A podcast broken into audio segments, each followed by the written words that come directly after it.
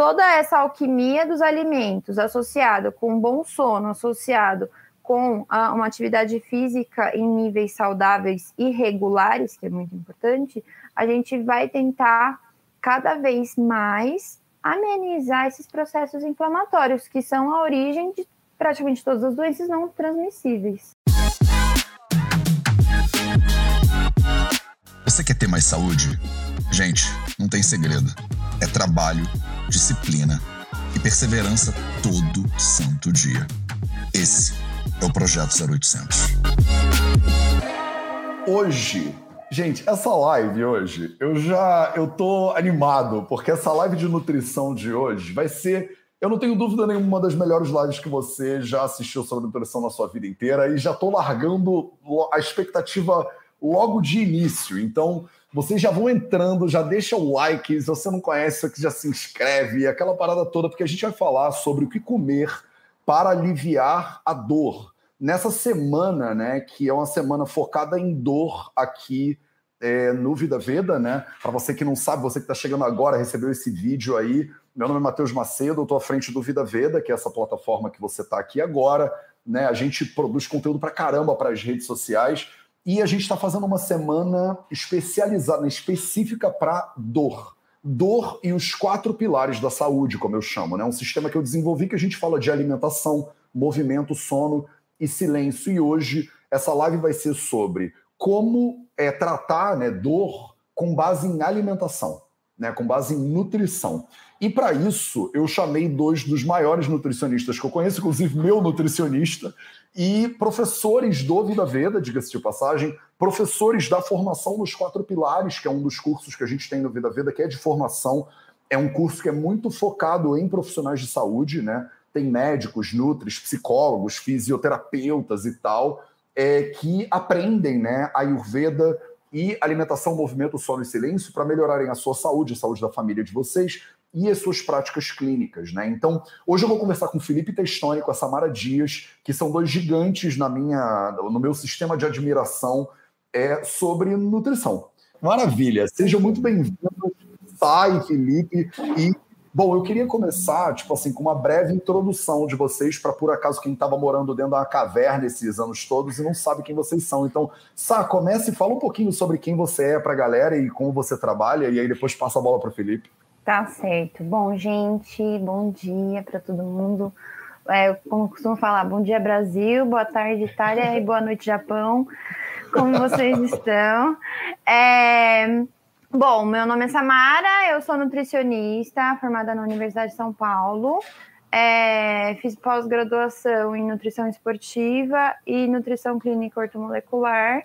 E é, meu foco, de maneira geral, é melhorar a qualidade de vida das pessoas. Então, eu costumo falar que eu não sou, com todo respeito para quem tem esse trabalho, mas eu não sou esteticista. Então, eu gosto de trabalhar com saúde, eu gosto de trabalhar com qualidade de vida. E é, por conta também do meu estilo de vida, mais, uh, digamos, é, o Felipe saiu, né? Mas tudo bem. Acho que o Felipe é. caiu no Instagram, é... mas aqui no YouTube ele continua. Ô, Sá, vamos aproveitar é. essa pausa para ajustar tudo, Sá, porque acho que no YouTube eu, te, eu só vejo seu cabelo, assim, e no Instagram eu te vejo bem. Eu acho que Deixa o seu eu... tripé a gente com um ângulo bizarro, assim. Então, vê se você consegue botar o YouTube mais de frente, porque senão. É. Pronto. Assim. Só madeixas, a gente só vê madeixas. Filipão, o seu Instagram desistiu da gente totalmente. Vou botar você de volta aqui na live. Pronto. Continua, sai. Eu acho que agora tá, tá maravilhoso.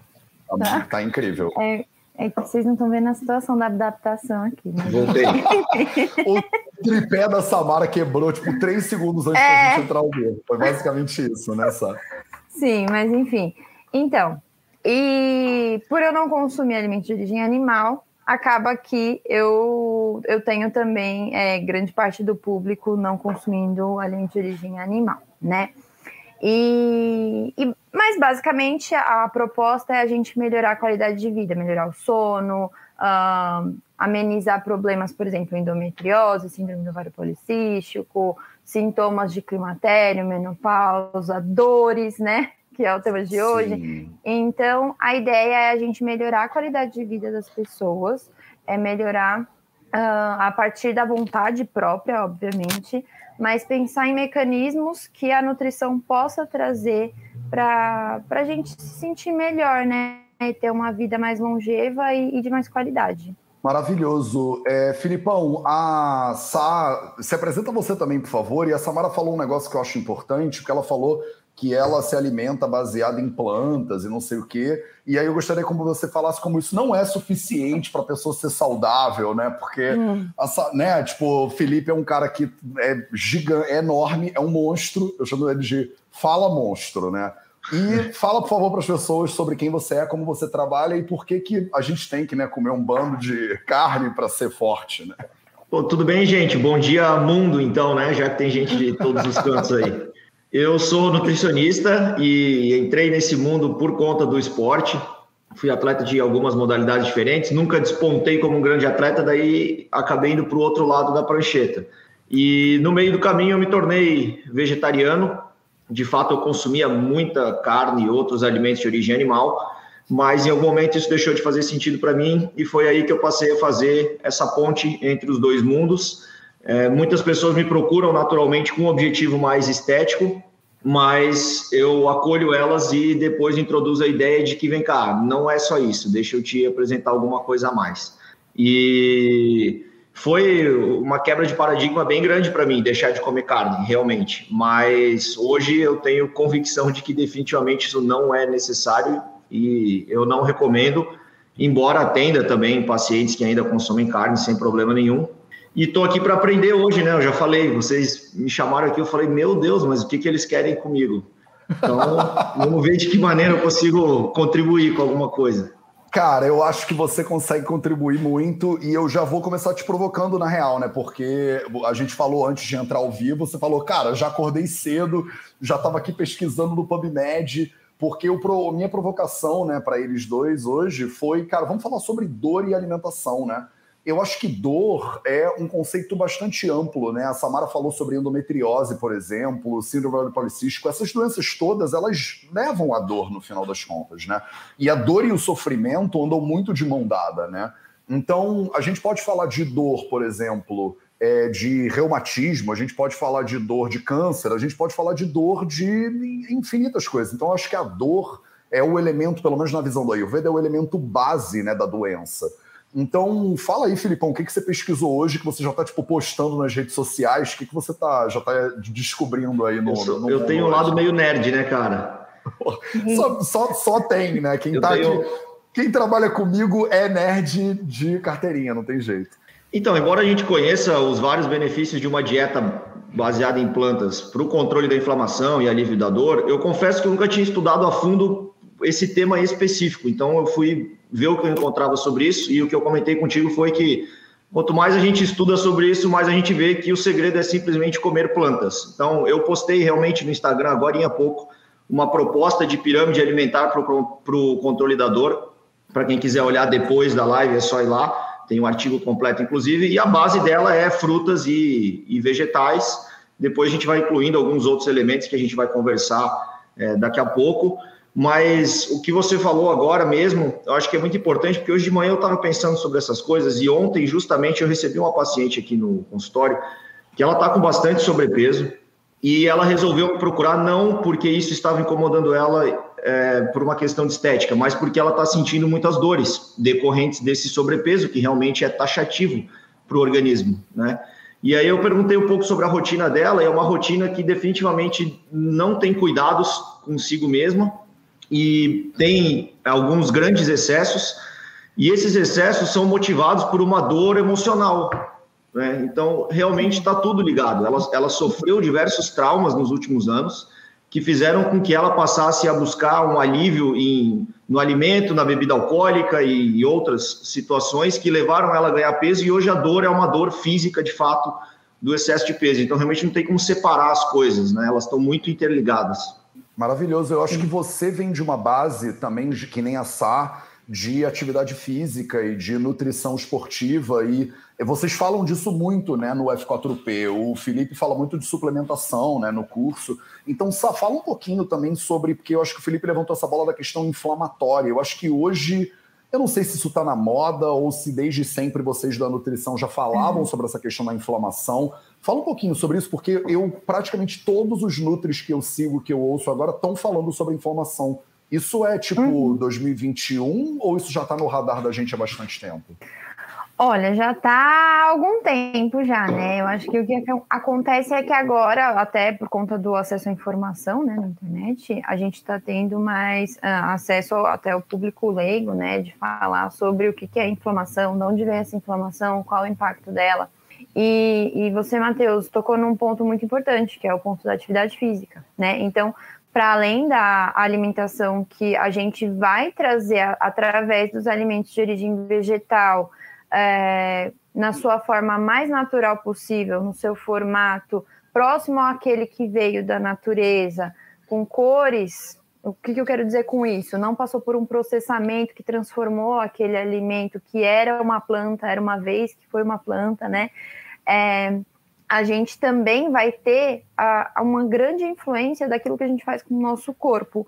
E isso a gente pega o âmbito emocional, obviamente, como, como o Felipe bem é, pontuou, mas a parte do sono, que vai garantir aí que a gente recarrega a nossa bateria, e a atividade física, que vai ter um impacto de dar mini lesões, que no descanso a gente vai ficar cada vez um pouquinho mais forte, mais resistente, é extremamente necessário. Então, é, a inflamação ela já vem sendo discutida há alguns anos, até onde eu sei, e, o que a gente fala é justamente isso: comer alimentos que vão uh, combater inflamação, porque a gente tem inflamação não só de alimentos que vão piorar a inflamação, a gente tem inflamação do ar, a gente tem inflamação dos perrengues que a gente passa na vida, né? A gente tem inflamação simplesmente de envelhecer.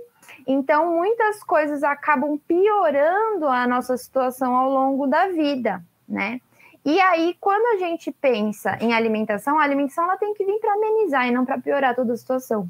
Então, a alimentação a partir de uh, fontes que vêm da terra e que vão estar tá ali num formato uh, melhor para nossa digestão, então mais biodisponível e que não vai atrapalhar uh, o nosso processo digestivo. Então, pensar Aí a gente entra na nutrição em relação à técnica dietética, como que a gente vai preparar, como que a gente vai combinar, etc. Então, toda essa alquimia dos alimentos associado com um bom sono, associado com a, uma atividade física em níveis saudáveis e regulares, que é muito importante, a gente vai tentar cada vez mais amenizar esses processos inflamatórios, que são a origem de praticamente todas as doenças não transmissíveis. É muito louco porque a gente vê né, na, no processo de evolução da medicina, há 30, 40 anos atrás, a nutrição era considerada um negócio meio esotérico, meio pouco valorizado e tal, né? E hoje, o que mais, a gente vê, acho que mais de 100 mil artigos novos de nutrição, é um negócio, é um número muito estúpido, provando, né, como vocês estão na base do cuidado da sociedade inteira, basicamente, e como dá para modificar, né, a vida de um ser humano com base em é, nutrição. Eu acho que esse argumento da inflamação e tudo é bastante antigo. Até fiz uma live é, com a Denise Carreiro, que eu acho que você falou que você teve aula com ela e tudo, né? Uhum. É, e ela escreveu, tipo, sei lá quantos livros, né? A Denise é um motor que não para nunca. E ela já tá falando dessas coisas desde, sei lá, década de 80 e tal, né? O negócio é que as pessoas não. Parece que não estavam ouvindo tanto assim. Mas agora as pessoas parecem que querem, né? E que estão ouvindo cada vez mais. Como vocês dois, cara, vocês moram muito no meu coração, são das pessoas que eu mais admiro em termos de nutricionistas, sem dúvida nenhuma, no Brasil. Não é à toa que eu tenho tipo, a honra de trazer vocês aqui. E você tocou num ponto, só que eu quero levantar a bola para o Felipe, que é o ponto da questão do, de melhorar a saúde. É, e, e, isso me lembra muito essa coisa do você estar tá sofrendo de uma doença. Tem pessoas nos comentários dizendo: olha, eu estou toda ferrado, eu tomo uma pá de remédios. E eu não sei se vocês sabem, mas hoje é o Dia Nacional da Luta por Medicamento. Né? Eu nem sei muito bem o que significa isso, mas tem aqui no meu calendário: Dia Nacional da Luta por Medicamento. Eu não sei se a gente está lutando a favor do medicamento para todo mundo ter acesso a ele ou contra o medicamento, mas eu queria te ouvir um pouquinho, Filipão, sobre como às vezes o tratamento, é, o bom tratamento da nutrição, né, ele pode fazer com que a pessoa fique livre de medicamentos. Eu não sei se você tem essa experiência na tua prática, se você trabalha nessa direção, É, se você recebe paciente que, por exemplo, tem doença cardiovascular e chega com, tomando estatina e com base na alimentação dá para reduzir ou dá para melhorar esse quadro, fala um pouquinho sobre isso. Eu acho que a gente precisa é, ter um cuidado para não colocar os medicamentos também num, num, numa posição em que eles são é, mal vistos e evitados a todo custo, quando por vezes eles podem ser necessários e importantes. Né? Mas definitivamente eu penso que a grande maior parte deles poderia ser evitado através de cuidados que são muito mais simples. E eu gosto realmente de focar nessa base. É muito natural, pelo menos pela minha experiência, e diria que até pessoal, que o ser humano procure por caminhos mais fáceis, ou por pílulas mágicas, ou por soluções mais é, imediatas, né? A própria paciente que eu mencionei ontem, que está vivendo aí numa bagunça, eu tenho certeza que, talvez não aqui no Vida Veda, que já são pessoas que, de maneira geral, estão procurando um estilo de vida mais saudável, né? mas na sociedade como um todo, é, mas é, muitas pessoas estão vivendo essa bagunça de que não, não, se tem um cuidado com o sono, se come qualquer coisa na hora que dá, do jeito que dá, o que tiver, faz atividade física se conseguir, mas se o dia foi muito corrido também já nem faz mais ele. E tem tanta coisa aí para a gente arrumar antes de pensar na medicação, né? Essa paciente de ontem, ao final da consulta, ela me perguntou: mas será que tem alguma coisinha que eu poderia tomar e eu falei para ela é, que ela simplesmente não precisa tomar nada e ela tem já bastante coisa para ajeitar antes disso, né? E, e o que, que eu propus para ela, que eu acho que é válido nesse dentro disso que a gente está conversando. A atividade física que a Samara bem falou é provavelmente o melhor remédio que a gente tem para a grande maior parte dos males que estão acometendo a sociedade, né? As doenças que mais matam são essas doenças crônicas não transmissíveis. Eu lembro que eu fiz o estágio no hospital na época de faculdade, eu fiquei apavorado porque as pessoas, 99% das pessoas que estavam lá, estavam lá porque se alimentavam mal e não faziam atividade física. Né? Era diabetes tipo 2, pressão arterial muito alta, problemas é, renais. Eventualmente aparecia alguém que se envolveu num acidente, por exemplo. Mas a massa das pessoas é porque tinha um estilo de vida horroroso. E o que eu propus para essa minha paciente ontem foi que ela colocasse a atividade física como algo que não é negociável no dia dela ela não vai fazer o exercício dela se der tempo ou se couber na agenda. Ela vai colocar no horário do dia dela em que o exercício vai acontecer. E o restante da agenda ele vai se moldar aquilo. Isso vai significar muitas vezes fazer bem cedo? Sim. Vai significar talvez fazer no final de um dia em que já foi cansativo? Também. Mas o fato é que esse esforço extra de acordar um pouco mais cedo ou de fazer atividade quando já está cansado, ele vai trazer benefícios muito maiores que depois vão se refletir num dia de trabalho melhor, num humor melhor, numa vontade de comer alimentos que são mais saudáveis. Então, uma coisa leva a outra, é uma bola de neve, né? Que quando ela está descendo a montanha negativa, é difícil de parar, né? Porque se eu não faço exercício, também trabalho mal, durmo mal, não quero comer direito, é difícil de parar. Mas quando a gente consegue inverter isso, o contrário também acontece já que eu fiz minha atividade física, eu também vou já aproveitar e me alimentar melhor. E estou me alimentando melhor, já nem tenho mais tanta vontade de comer doces. E eu vou dormir, porque eu sei que amanhã tem atividade de novo. Então a coisa começa a fluir muito bem, né? Tá tudo completamente conectado. É, eu falo muito sobre essa conexão, né? Dos quatro, eu falo dos quatro pilares da saúde, mas que eles são totalmente conectados, como você falou muito bem agora, né? Não tem como você dormir muito mal e achar que você vai performar incrível, né? Na atividade física, por exemplo, ou comer super mal, ou comer super tarde, pesado e achar que você vai dormir incrível. Não tem como, né? É, eu concordo muito contigo, Filipão, que não tem como não, não tem porquê né, demonizar nada. O mundo que a gente vive é complexo e essa coisa do não remédios são ruins é, é, é uma parte, é, é uma verdade totalmente parcial, digamos assim, né? Então, os remédios salvam vidas e as pessoas têm que ter amplo acesso a remédios que salvam vidas. Tem gente que tem deficiência nutricional e que a gente precisa entrar com um suplemento, por exemplo. O que acontece muito no mundo hoje em dia, como você falou, é que a pessoa às vezes tem uma mentalidade de curto prazo. Então ela acha que ela vai se encher de remédio e eles vão resolver o problema. Né? E muitas vezes a uhum. pessoa está com uma dor crônica e que o analgésico ele não vai ser a solução da dor crônica. Ou ele está com um colesterol alto e acha que a estatina vai resolver o problema e aí ele pode continuar comendo qualquer porcaria que, que tiver comendo. Né? Eu trabalhei numa clínica na Califórnia que eles tratavam né, as doenças com base em alimentação, estilo de vida, basicamente, e as pessoas saíam tomando menos remédio do que elas entravam né, na clínica via de regra, o que é interessante por um outro lado que pode ser negativo dos remédios também, que são os efeitos colaterais, né? E os efeitos adversos de, principalmente de um, né, a pessoa tomando remédio muitos anos, isso pode chumbar lá o fígado dela, ou os rins e tal. Então, é uma análise muito mais complexa, eu acho que não tem que ser um dia a favor de medicamento nem contra, mas do uso racional e do uso necessário né, desses medicamentos. É, Osai, eu queria te ouvir falar um pouco sobre isso, mas adentrando um pouco mais numa questão que eu acho que é fundamental, que é, é também a divisão, às vezes social, né? às vezes de grana. Porque muitas pessoas têm a sensação, quando você fala de alimentação baseada em plantas, de que isso é para gente rica. Né? Do tipo, olha, você vai comer, você é vegana, porque você tem dinheiro para comprar né, a barrinha vegana, o brownie vegano, comer num restaurante vegano. Restaurante vegano é caro pra caramba, Samara Dias. Então, é, para ser vegano eu tenho que ser rico, então para ser saudável eu tenho que ser vegano, então para ser saudável eu tenho que ser rico. Então todo mundo que para ser saudável tem que ser rico e a galera, a massa da população, o grande, tem 630 pessoas aqui agora com a gente, vai todo mundo ficar doente, ferrado, porque a gente não tem grana para comprar essa dieta aí. Então, fala um pouquinho sobre essa questão das, dos medicamentos e se você puder, entra um pouquinho em por que, que é tão caro ser vegano.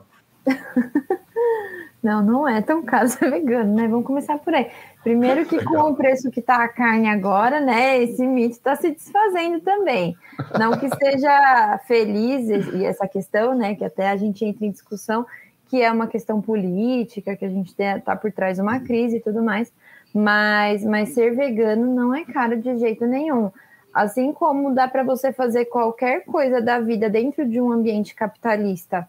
Uh, ter opções muito mais caras, gourmets e etc., também tem a opção de você procurar as coisas mais baratas.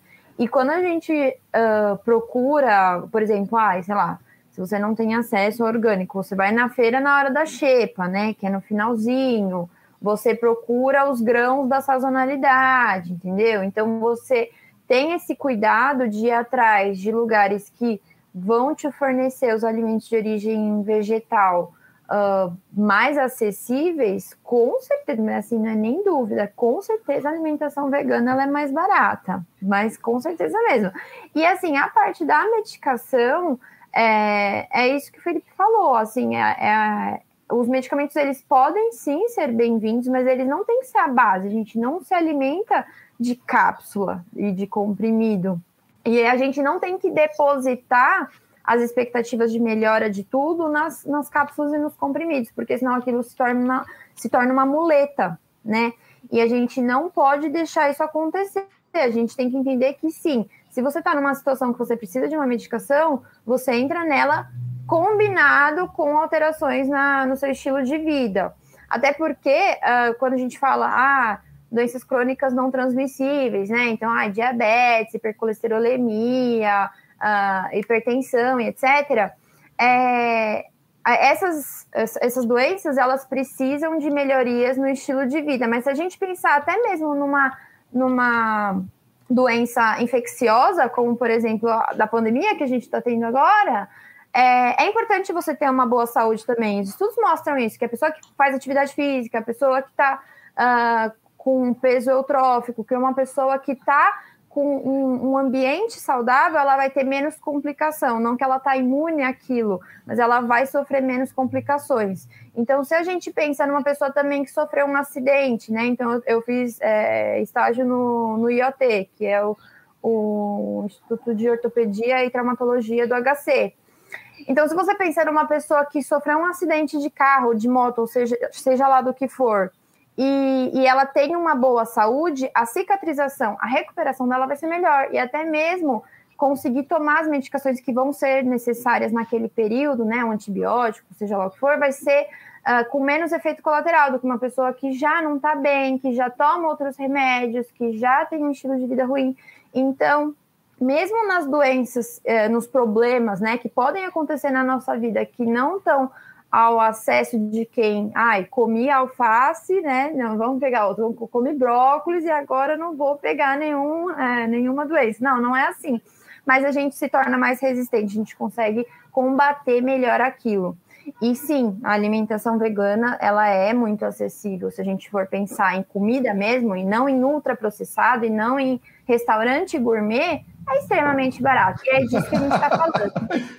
Mas isso é verdade para com, carne e sem carne, né? Se você for comer num restaurante desses caros aí de São Paulo, Exatamente. sei lá qual é o nome deles agora, você vai pagar muito caro. Eu acho que uhum. tem um perfil muito interessante que chama Vegano Periférico. Eu acho que eles falam bastante sobre veganismo acessível. Uhum. O Adri Zanardo está dizendo aqui: é muito caro ser vegano, ponto de exclamação. Para você ter uma ideia, o restaurante vegano que eu almoço custa 95 reais o quilo. Isso é barato, Samara Dias. E a Flávia pergunta: como ser vegano para os moradores das favelas e comunidades? Eu acho que é, um, é muito isso que você está dizendo, né? Eu acho que as pessoas têm essa noção do tipo assim, é muito caro ser vegano ir num restaurante vegano caro. Né? Do tipo, hum. eu poderia dizer, é muito caro ser carnívoro se você só almoça lá no Michelin, sei lá quantas estrelas, entendeu?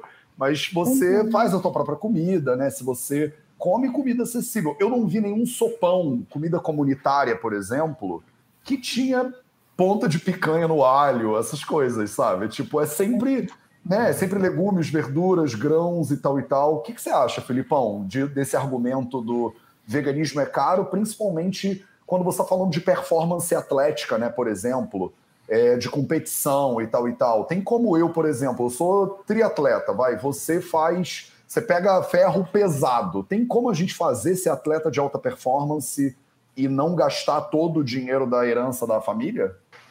Antes de te responder isso, eu vou só voltar a uma casa, porque e vou reforçar a recomendação do Instagram Vegano Periférico, que está aberto aqui na minha frente. E o, o, último post que tem lá é um prato dele, e na legenda ele está falando exatamente é, sobre isso, dizendo que não é uma alimentação para playboyzinho da elitezinha. Agora, é, a gente precisa reconhecer que cuidar da alimentação é uma coisa que é difícil para todos, independente da classe social, inclusive, né? Então, se assim não fosse, as pessoas de alto poder aquisitivo não estariam sofrendo de todas essas doenças que a gente está comentando até agora. Pode ser um desafio definitivamente a mais para as classes mais baixas, a gente precisa reconhecer isso, porque o dinheiro dá comodidade.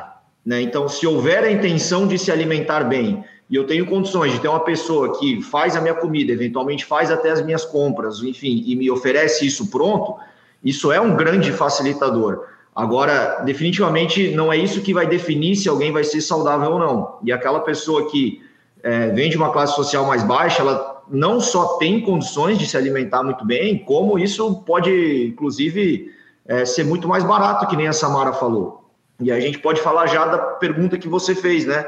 É, a, a, principal proteína que eu consumi nos períodos que você falou que eu sou um monstro, eles vão achar que eu, eu já fui um monstro, hoje eu sou um cara normal.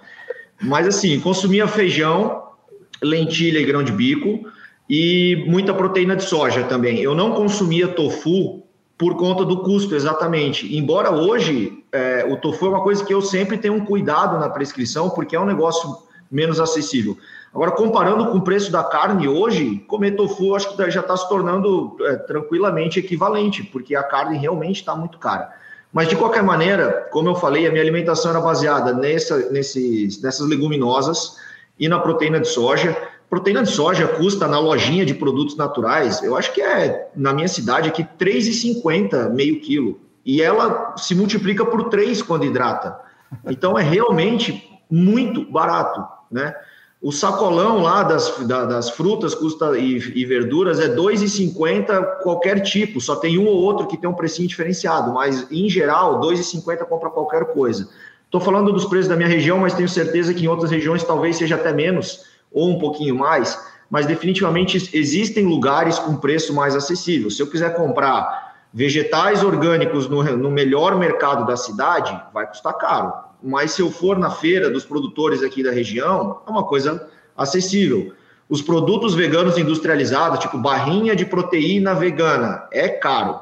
Mas se eu for comprar na lojinha de produtos naturais um, grão de bico para torrar e fazer um snack e levar na minha mochila, isso é baratíssimo, né? Então, eu acho que as pessoas muito mais usam esse argumento como uma forma de se manter afastado de algo que elas ainda não estão dispostas a fazer do que de fato baseado numa realidade que elas verificaram. Né? É mais fácil dizer assim, ah, não, ser vegano é muito caro, não dá para mim, do que de fato ir lá e, e conhecer os alimentos e começar a fazê-los. Então, mesmo para um atleta, não é algo caro, a não ser que se queira usar esses alimentos, como eu falei, suplementos super elaborados, mas não é uma necessidade, é uma opção isso. Maravilhoso. Eu vou aproveitar e convidar as mais de 600 pessoas que estão ao vivo aqui com a gente agora para deixarem aí nos comentários se você acha que comer vegano é caro ou não é caro. Inclusive, tem uma galera que está tipo debatendo aí nos comentários. Eu acho massa esse tipo de conversa.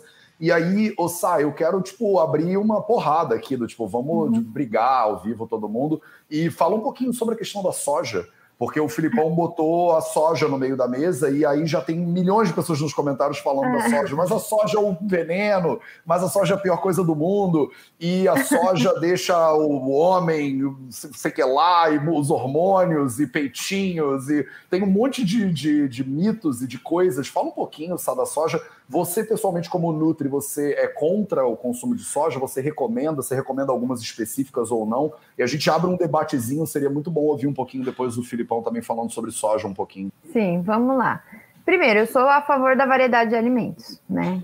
Uh, segundo ponto, se você come carne, você está comendo soja. Vamos começar né? É, é um ponto muito importante. Porque Eu a acho base que é levemente da... importante, só comendo soja e milho, basicamente. e mais as toxinas e tudo que aquele animal passou, né? Então, assim, e ainda acumulado. É, os animais para abate, eles se alimentam de milho e soja transgênica, que é o pior tipo possível. Então, se a gente fala de soja, primeiro, essa questão aí do ai, vai ter tetinha, vai sei lá o quê. Não é assim que funciona, tá? O que a gente tem de literatura foi um, um, caso específico que o cara comia 20 porções de soja por dia. E você vai ter sequela de qualquer alimento que for que você coma 20 porções dele por dia, entendeu?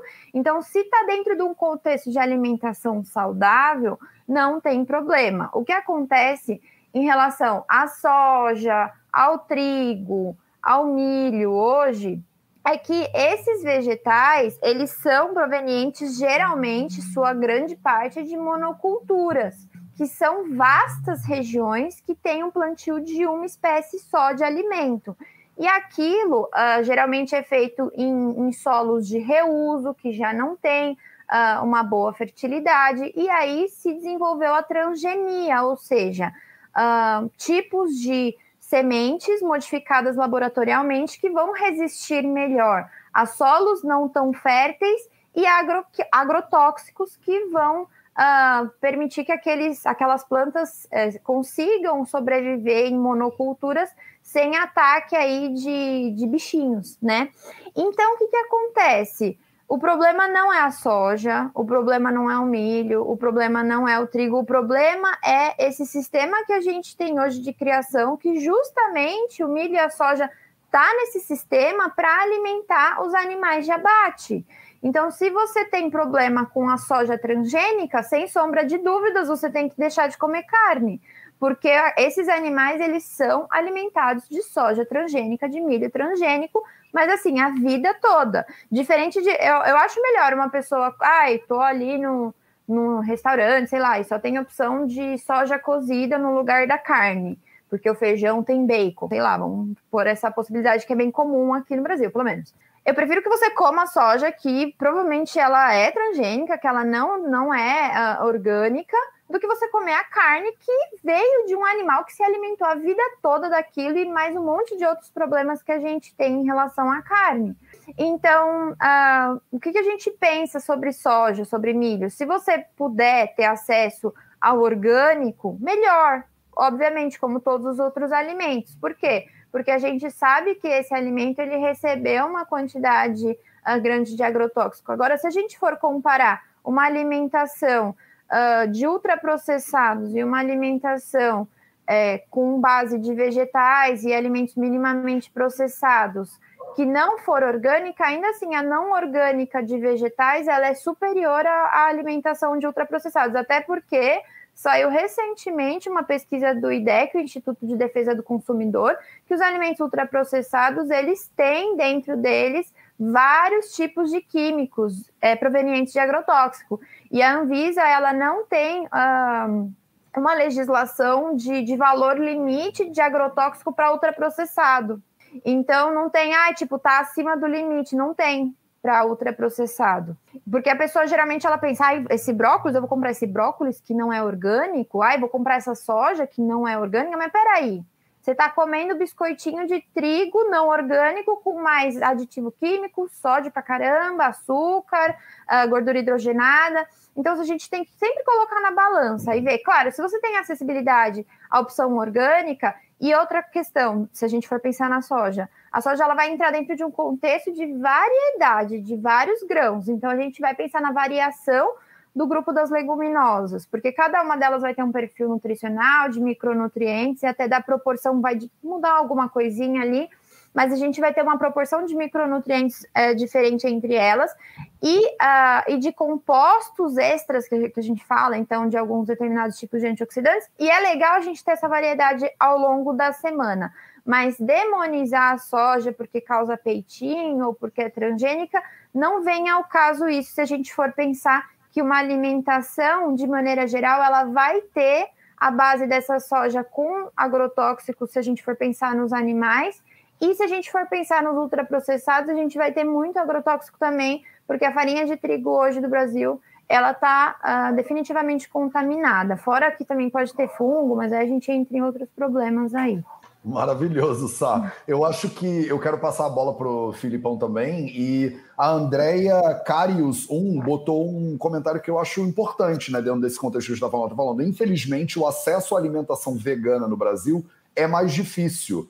Não é. Tá? Se você pegar um PF, arroz é vegano, feijão é uhum. é vegano, salada é vegana, legumes é vegano. Então, assim, o acesso à alimentação vegana não é difícil em lugar nenhum do mundo. A base da alimentação de toda. Olha, eu já morei na China, já morei na Índia, estou morando agora aqui em Portugal, já morei no Brasil muitos anos. E a base da alimentação de todas as populações que eu já vi no planeta Terra, todas, a base é vegana. É, a questão é que vocês às vezes confundem o que, que é vegano é. do que, que não é. A ideia né, do que, que é vegano é muito confusa, eu acho, para as pessoas. Ela acha, mas eu não sei o que, é, é o que, que eu poderia comer sendo vegano. É basicamente 80% do que todo mundo aqui já come é vegano, até quem é carnívoro. Então, eu acho que fica essa confusão na cabeça das pessoas. Filipão, fala um pouco sobre isso, cara. Você não tem medo, não, do, do, dos estrogênios aí, da soja, mudarem a sua constituição, o seu corpo, você não ser mais, mais macho? Tem essa coisa do macho, né, no Brasil, a gente tem essa cultura patriarcal maravilhosa. É, tem essa coisa do medo, né, do homem se tornar uma alguma outra coisa se ele comer soja. Fala um pouquinho disso. Cara, eu quero falar tanta coisa que eu estou me perguntando se a live tem três horas hoje, mas eu vou, eu vou, ter, eu vou exercitar o meu poder de síntese. De síntese. Aqui. Não é à toa que cada um de vocês tem um módulo de seis horas dentro do curso da formação, né? Então, manda brasa na síntese aí, mas a gente tem tempo, tá. a gente tem tempo. Então, eu, como eu falei, eu era um ávido consumidor de produtos de origem animal. E, gente, eu não estou exagerando no que eu vou falar agora. Eu comia todos os dias um quilo de carne, seja de boi ou de frango, mais um quilo de carne, é, normalmente um litro de leite e muitas vezes, junto com isso tudo, uma dúzia de ovos. Teve períodos que eu comi 30 ovos por dia. Tá entendendo então, que eu falo monstro? Agora acho que tá todo mundo aqui entendendo, né? É. E, eu, e eu comecei a estudar nutrição e fui catequizado contra a soja a vida toda. A indústria de suplemento destrói a soja, né? Dos suplementos é, habituais, aí, principalmente whey e etc. E de formas que a soja foi automaticamente associada a isso, a feminilidade. Então, no momento de me vegetariano, é evidente, eu vi que isso não tinha embasamento. É de fato uma propaganda que é, se enraizou de maneira tão forte na cabeça das pessoas que quando você falou de soja, surgiram 15 comentários imediatamente aqui no, no, no coisa, dizendo soja é inflamatória, soja é veneno, soja não sei o quê. Só que é, a gente, quem é que parou para estudar isso de fato um pouquinho mais, né? Então tem o livro que alguém mencionou nos comentários, que é do Dr. Lucas Caseri, que é Soja, Hormônios e Câncer, Mitos e Verdades. Eu recomendo muito, é um livro pequenininho que é bem didático até, ele vai por categorias, assim, soja e câncer de mama, soja e é, hormônios masculinos e por aí vai. Então, para quem quiser se aprofundar, eu sugiro esse livro. E assim, é, definitivamente, o consumo de soja ele não aumenta os níveis de hormônio feminino, não funciona dessa maneira que as pessoas imaginam. E aí, é, eu vou dizer, gente, se isso acontecesse, eu seria o primeiro a não comer soja, né? De jeito nenhum eu queria, eu iria gostar disso para mim. Mas é, também é, se desconsidera que muitos dos outros alimentos que nós estamos consumindo são produzidos da mesma maneira. Então a pessoa está falando de alguns termos que são termos é, desconhecidos da maior parte das pessoas em profundidade, né? Transgênicos, é, agrotóxicos, etc. Então a pessoa usa essas palavras, repete essas palavras sem uma maior compreensão sobre o que elas significam. E então eu não como a soja, mas eu como a cenoura, que usou os mesmos produtos, como o tomate, que usou os mesmos produtos. Então não faz muito sentido. Todavia, eu concordo completamente com a Samara que é, podendo evitar, melhor mas quando a gente compara com a alimentação típica das pessoas, mesmo os vegetais produzidos dessa maneira são muito mais saudáveis do que comer produtos industrializados e carne. Tá? Ponto vírgula. Eu vou falar de masculinidade porque isso é importante também. É, pô, eu fui é, atleta de fisiculturismo e eu fui oficial do exército durante oito anos. Então eu era aquela figura do, do filme de ação. Né? Eu tenho uma, uma amiga que diz que eu sou um alfa alfa não convencional, porque pô, o cara é bombado, tá no exército, não sei o quê, e tá comendo plantas, né? É esquisito. E é, de alguma forma eu me aproveito disso para ganhar um espaço de fala diferente entre as pessoas, né? Porque é, eu tô ali vestindo, de certa forma, essa, esse personagem que as pessoas enxergam, comendo plantas e mostrando que dá para fazer, porque dá, dá para fazer. Só que é uma coisa que as pessoas não cogitam sequer, porque definitivamente isso na nossa cultura é abafado, né? Comer carne está ligado à masculinidade, né? O macho, ele vai lá, ele caça, ele mata, ele traz, né? Ele provê e e o plantio é uma coisa que remete à feminilidade de alguma forma, e isso precisa mudar, como tantas outras coisas estão mudando na nossa sociedade, e naturalmente isso demanda tempo.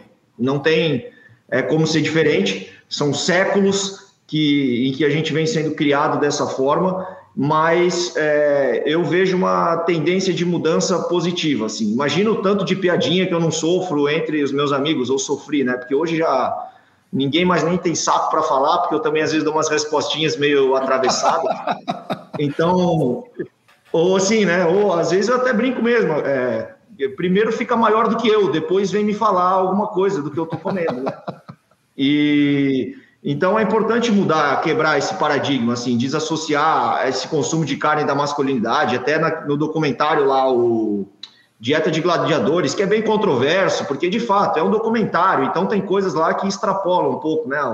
Talvez o que é, cientificamente seja comprovado, mas ele traz atenção para uma coisa importante, tem lá um Arnold Schwarzenegger, que foi o melhor fisiculturista da história, o Conan, ele foi o exterminador do futuro, e ele fala, esse negócio de comer carne enfiaram na cabeça de vocês, é mentira, pô, é marketing, né? Então isso tem que mudar, é importantíssimo que mude, mas eu penso que a gente está nesse caminho, sim.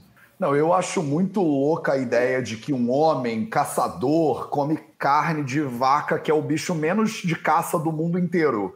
Tipo, a, a vaca ela fica lá, tipo, paradinha, olhando para você. É o bicho mais fofo do mundo. Porco não é um bicho selvagem, entendeu? Galinha não é um bicho de caça.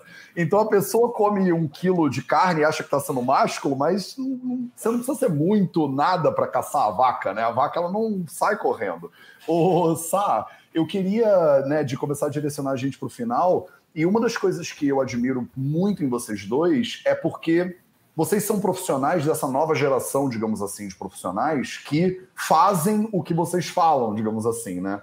Então, antigamente, eu acho que a gente tinha aquela visão do médico que fala para você parar de fumar enquanto ele fuma, né?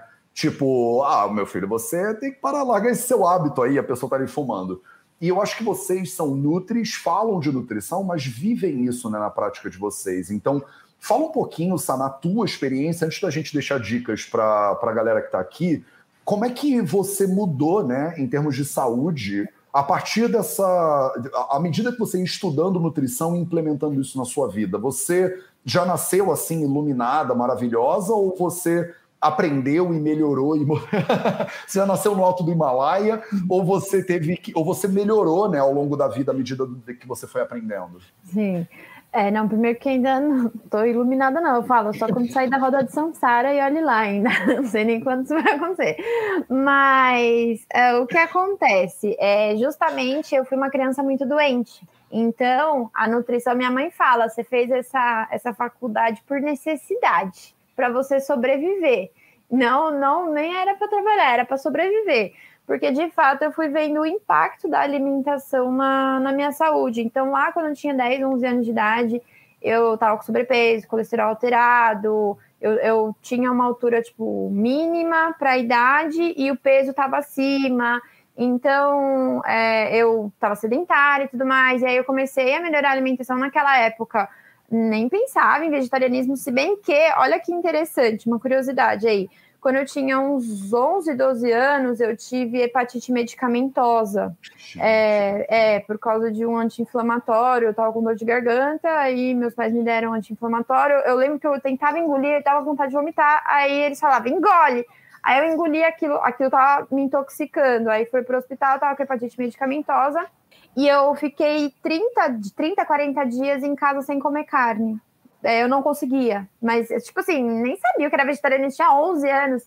E, e a minha mãe, ela, menina, você tem que comer carne. Eu não conseguia. Eu comia arroz, feijão, legumes. Aí ela comprou até proteína de soja texturizada, mas eu também não conseguia comer direito. Então eu fiquei uns 30, 40 dias sem comer carne, assim, totalmente instintivo e porque meu corpo não conseguia metabolizar aquilo. Então a gente já vê o impacto dos alimentos. Eu nem ovo eu conseguia, não conseguia nada de origem animal, nada. A gente vê o impacto disso no nosso organismo de forma totalmente natural, meu corpo rejeitando aquilo. Eu só conseguia, de fato, ter uma alimentação vegana naqueles, naquele período. Aí depois, ok, voltei a comer, mas mas a mudança que eu tive para emagrecer e tudo mais foi aumentando o consumo de vegetais. E só voltando naquela tecla de comida vegana é cara, isso acontece também porque as pessoas remetem, ai, ah, vou tirar o bife, vou colocar o hambúrguer do futuro. Vou tirar o bife, vou colocar uma almôndega vegetariana. Quando na verdade é só você aumentar a porção do seu feijão e um pouquinho do legume, um pouquinho do arroz, entendeu? Então não precisa ter um substituto, é isso que a gente precisa entender. Ah, os alimentos que já fazem parte da alimentação onívora que contém carne, ela vai só aumentar de proporção. Basicamente é isso que vai acontecer. Porque se você come carne, inevitavelmente você tem que comer vegetais também, porque a nossa base ela é essa. Se a gente for ver até o guia alimentar antigo de 2006, que tinha lá a pirâmide alimentar, a base era de carboidratos, frutas, vegetais então, uh, nunca a base foi carne, nunca a base foi carne para alimentação humana. E, e, agora a única coisa que a gente está falando é como ainda mais vegetais e vai ficar ainda melhor a sua saúde. E conforme eu fui estudando e fui, por exemplo, a, minha virada de chave da, da, da, saúde no sentido de alergias, de imunidade e tal, foi quando eu tirei os laticínios da minha, da minha rotina. Isso antes de virar vegetariana. Então, quando eu tirei os laticínios, eu não tive mais é, crises alérgicas, rinite, conjuntivite alérgica, a dermatite seborreica, a, as minhas dermatites do, do corpo. E, assim, imagina a pessoa sorteada na vida para ter um monte de coisa. eu. Euzinha. Falando em dor, né? Caraca. É, então. É, fora também. Cólica menstrual, gente, como muda quando você tem uma alimentação mais colorida. Então, quando a gente fala de inflamação, quando a gente fala de dor, coma alimentos do arco-íris. Veja se o, seu, se o seu prato ou se sua rotina ela tá meio bege, aquele nude, tom sobre tom, ou se tem realmente o arco-íris, tem roxo, laranja, vermelho, amarelo vibrante, porque essa é a ideia. Quando você tem alimentos coloridos, inevitável, e não estou falando de confete, pelo amor de Deus, coloridos da terra, você vai ter, porque aqui qualquer, qualquer errinho a gente já, já é, cai na Qualquer né? ponto né? é vírgula, assim. Vamos pegar essa parte só e, tipo, para vender MM depois. Exatamente. Então, assim, os alimentos coloridos, eles vão fornecer uma variedade de antioxidantes, eles vão fornecer uma variedade de compostos bioativos, vai fornecer uma variedade de micronutrientes antioxidantes também, e isso vai fortalecer o nosso sistema para combater qualquer tipo de inflamação que vai acontecer. E a minha experiência de vida foi essa. Então, a atividade física também, assim, foi crucial para eu ter mais, mais saúde. A atividade física e uma alimentação com mais planta. E quando eu estou falando mais planta, é mais planta mesmo, gente. É mais folha, é mais legume, é mais grão, é isso. Não é um negocinho escrito lá vegano ou com selo de vegano. Isso aí acaba sendo mais uma forma de, uh, de venda, né? De venda de produto. E, e a ideia aqui que a gente está querendo promover é saúde, é alimentação da sua forma mais natural possível. E isso você com certeza já tem na sua vida. Você só precisa aumentar a proporção. Maravilhoso. É, eu aproveito a pergunta aqui do Milton Luiz 14, falou assim: para corredores de endurance, né, ser vegano pode atrapalhar? E aí, Milton, eu te deixo aqui a referência do Scott Jurek, se você quiser, né? Scott com dois T's e Jurek é um dos maiores ultramaratonistas de todos os tempos, e o cara é vegano, tem um livro que chama Eat and Run, né? Com, comer e correr, né?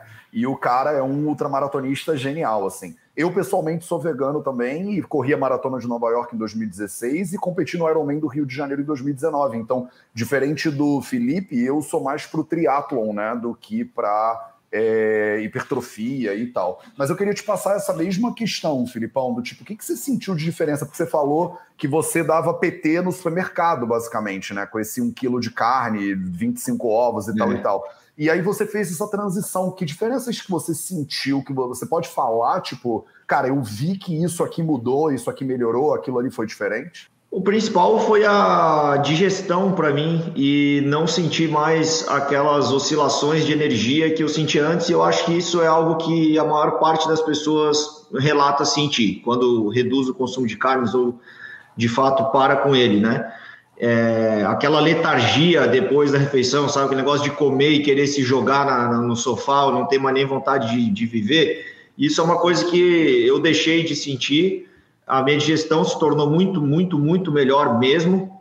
E a gente começa a sentir um, um bem-estar de maneira geral, que é uma coisa subjetiva, né? Difícil de, de, de, de colocar assim de uma maneira mais concreta, mas simplesmente a gente passa a se sentir melhor e é isso que as pessoas ao meu redor que aceitam é, passar por essa mudança sentem também. Em termos de recuperação dos treinos, é, não, não, não, não posso dizer assim, nossa, senti que melhorou muito, não foi isso que aconteceu, mas definitivamente não piorou em nada. Eu continuei treinando e evoluindo e tudo mais, inclusive respondendo a pergunta que você já respondeu, eu diria que para o endurance, ainda mais que para as outras modalidades, a dieta vegana é adequada, né? É, não tem nem o que falar. O endurance depende muito de carboidratos, que é a base da dieta à base de plantas. A gente tem, além do Scott, que você mencionou, muitos outros exemplos. Eu tenho uma aula que eu dou sobre a história do veganismo no esporte. Em 1890 até o comecinho da, do século 20, ali 1910, 1920, os campeões olímpicos de corrida e maratona, etc., eram todos veganos. Sobretudo porque porque naquela época tinha-se a ideia de que, é, que continua até hoje, mas ainda mais forte, de que a carne era o que trazia performance, dava energia, então os atletas consumiam muita carne e, em consequência, menos vegetais, menos carboidratos. Então os veganos eles estavam voando. Isso hoje já não é visível dessa forma, porque os atletas, mesmo onívoros, também estão comendo muitas plantas. A carne é um pouquinho da alimentação deles, né? Que é o que a Samara tanto falou mesmo quem come carne, e você também falou, mesmo quem come carne também come muitos vegetais. A única questão é que é, as pessoas pensam que de fato precisa ter um substituto iluminado, quando na verdade não, né? A gente até brinca, eu substituo a carne pelo quê? Por um banho, por um abraço, né? por um, sei lá, uma corrida. Eu não tem por que substituir. E até vou emendar rapidão aqui, ó, que eu falei daquela pirâmide. Depois, quem quiser pode ir no meu Instagram, que ela vai estar tá lá. Isso aqui é uma proposta desses pesquisadores, não é uma coisa assim, é, na pedra, né, que tem que ser seguida. Mas a proposta é a seguinte: imagina que eu estou escrevendo uma pirâmide, então a base é maior à medida que a gente sobe precisa de menos, né? E a base dela aqui é água. Depois a gente tem os legumes, os folhosos e as frutas. Depois a gente tem os carboidratos integrais. Depois a gente tem o azeite de oliva, e aí dividido em pequenas quantidades, eles sugerem aqui vinho, iogurte, cúrcuma, gengibre e equinácea, e também sementes e oleaginosas. Aí a gente sobe, está ficando menor ainda. As leguminosas e os peixes, eu até particularmente colocaria talvez as leguminosas um pouquinho mais, mas vamos continuar subindo mais um pouco. A gente tem os ovos e as carnes brancas, E indo, chegando no topo, a carne vermelha, e não são pesquisadores veganos numa cruzada vegana, tá? Nada a ver, são pesquisadores que estão fazendo o trabalho deles de cientista. A carne vermelha tá com 100 gramas por semana, não é nem por dia, é por semana, e o topo da pirâmide são os doces e os suplementos. Então, é, independente de comer carne ou não, de ser onívoro ou não, de nenhum tipo de bandeira, inclusive eu sou bem desfavorável a esses rótulos, o fato é que a carne é, contribui com uma parcela pequena daquilo que a gente deveria comer, pensando em saúde e, nesse caso específico, que essa pirâmide foi montada para isso, redução da dor, que é o tema que a gente está falando aqui hoje. Né? Total, maravilhoso, Filipão, obrigado. Eu acho muito incrível isso de colocar a perspectiva de pesquisadores que não têm o viés. Eu acho que você falou, né, por exemplo, do, do, da dieta dos gladiadores, e esses documentários Netflix não adianta, né? Eles são, têm um viés muito claro, tem uma defesa, uma bandeira, o que eu acho que em termos assim científicos perde-se muito, né? A gente ganha apoio para um movimento, entre aspas, mas do ponto de vista científico você abre uma janela enorme para tomar porrada também. Eu não sei se. Eu às vezes me questiono do, do, dos prós e contras, né? É, desse tipo de, de, de propagação, mas enfim. É, Sá, eu queria, é, para a gente ir para a reta final total, você considerando né, a tua experiência clínica, o que, que você vê os teus pacientes fazendo, o que, que eles fazem de mais errado, na verdade, se você pudesse trazer uma dica para quem está ouvindo a gente aqui agora, que as pessoas pudessem implementar hoje. E aí o Felipe ganha, tipo, dois minutos de vantagem para pensar aí também. Tipo, mas considerando que você vê que as pessoas mais erram, o que, que você recomendaria para as pessoas aqui que estão assistindo a gente? Uh, bom, na parte de vegetarianismo, se a gente for pensar, é justamente isso, da pessoa achar que precisa de um substituto, quando na, na verdade não. Aumenta a proporção do que tem ali e tá tudo certo. E quando a gente fala de inflamação, quando a gente fala de dor, uh, o principal erro é a pessoa depositar a necessidade como se fosse realmente uma uma necessidade, tipo, ah, tenho necessidade de vitamina C, tenho necessidade de ter um lanchinho intermediário e aquilo provavelmente vai ser um ultraprocessado, né? Porque eu vou para eu preparar um, um, lanchinho intermediário, isso de, requer aí uma logística muito diferente. Então, se a gente for pensar de maneira geral, as beliscadas das pessoas ao longo da manhã e da tarde, porque isso vai interferir primeiro porque geralmente a gente não belisca pepino, né? A gente belisca é, enfim, biscoito, bolacha, bala, chocolate, etc. Segundo lugar, que mesmo que fosse pepino, aquilo ali está atrapalhando todo o nosso trato gastrointestinal. E hoje eu percebo que mais do que qualquer coisa, o que é o foco, seja na endometriose, seja na, na mulher que está com, com sintomas de climatério e menopausa, seja o, o cara que está com qualquer tipo de, de alteração aí sistêmica, o foco é melhorar a digestão, né? E quando a gente fala de melhora de digestão, a gente precisa ter uma, uma redução de excessos ali ao longo do dia e priorizar alimentos mais digestivos, que em sua grande parte serão alimentos cozidos, refogados, mornos, feitos na hora. Então, inevitavelmente, a gente vai acabar reduzindo esses snacks. Então, esse, assim, eu acho que seria um ponto principal. E aí, inevitavelmente, a gente diminui farinha, a gente diminui açúcar, a gente diminui uh, aditivo químico, porque se você está fazendo aquela refeição no momento de refeição, você consegue fazer coisas que são uh, preparáveis em casa. Maravilhoso, obrigado, Sá. Filipão, com base no maior erro que você viu a galera cometendo, que dica que você deixaria assim para nosso para nossa audiência hoje? A minha dica é assuma a responsabilidade pela sua alimentação, porque o maior erro que eu tenho visto dentro do meu consultório são as pessoas me relatarem que elas comem o que a minha família tiver preparado, o que tiver disponível na empresa, o que tiver na padaria quando eu saio de tarde para tomar um café com as pessoas ao meu redor. Elas comem o que aparece, elas não se preocupam em preparar a sua alimentação e esse eu acredito que seja um dos maiores cuidados de saúde overall, assim, no geral, né? Porque não tem outra forma de a gente melhorar de saúde senão através dos pilares que, que a gente tanto fala aqui. E a alimentação não pode ficar na mão de outras pessoas, terceirizada ou à mercê das circunstâncias. Eu preciso assumir essa responsabilidade. Então, se não puder ser feito para todas as refeições, e eu entendo, por exemplo, Algumas pessoas almoçam na empresa, elas comem o que tem disponível, é, não precisam pagar por isso, isso tem uma importância econômica, inclusive. E tudo bem. Mas será que você não consegue fazer um bom café da manhã com frutas, com aveia, coisas que custam baratíssimo? Será que quando você chega à noite cansado em casa, você não consegue é, comer algo que você já deixou preparado mais cedo, ou então mesmo preparar à noite para comer na hora e já deixar para o almoço do dia seguinte? É, dá para fazer, dá para fazer, só que não existe um senso de responsabilidade. E eu acho que esse é o maior cuidado que a gente precisa ter e a, a responsabilidade que tem que assumir. Maravilhoso, cara. Vocês dois são gigantes. Obrigado pela presença de vocês. Para a galera que está assistindo a gente aí, se vocês quiserem, segue lá a Samara, segue o Filipão, arroba nutri.samaradias, arroba Felipe com I, Felipe, não é Felipe, Felipe Testone no Instagram, principalmente, que eu acho que é onde vocês mais, tipo, mudam vidas de seres humanos, né? Então, obrigado pela presença de vocês dois. Obrigado por todo mundo que estava aí. Essa semana especial dos quatro pilares da saúde. Um beijo para todo mundo e a gente se vê de novo amanhã.